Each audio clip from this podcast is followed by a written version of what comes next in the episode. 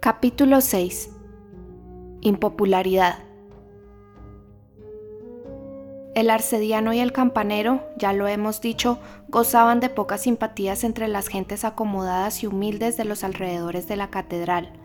Cuando Claudio y Quasimodo salían juntos, cosa que sucedía muchas veces, y se les veía cruzar en compañía, el criado siguiendo al señor, las calles frescas, estrechas y sombrías de las inmediaciones de Notre Dame, más de una puya insultante los importunaba al pasar, a no ser que Claude Frollo caminara con la cabeza alta y erguida, mostrando su frente severa y casi augusta a los bromistas desconcertados, cosa que raramente sucedía.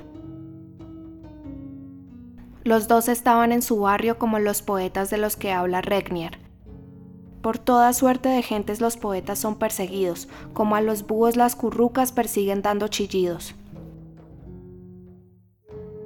Unas veces era un arrapienso malicioso, el que arriesgaba el pellejo por tener el inefable placer de clavar un alfiler en la joroba de Quasimodo. Otras, una guapa muchacha, atrevida y más desvergonzada de la cuenta, rozaba la sotana negra del sacerdote cantando delante de sus narices la sarcástica cantinela. Uno, dos, tres, al diablo pillé. En ocasiones, un infame grupo de viejas, sentadas a la sombra en los escalones de unos soportales, refunfuñaba ruidosamente al pasar el arcediano y el campanero y les espetaba mascullando este alentador saludo. Hm, aquí llega uno que tiene el alma igual que el otro tiene el cuerpo.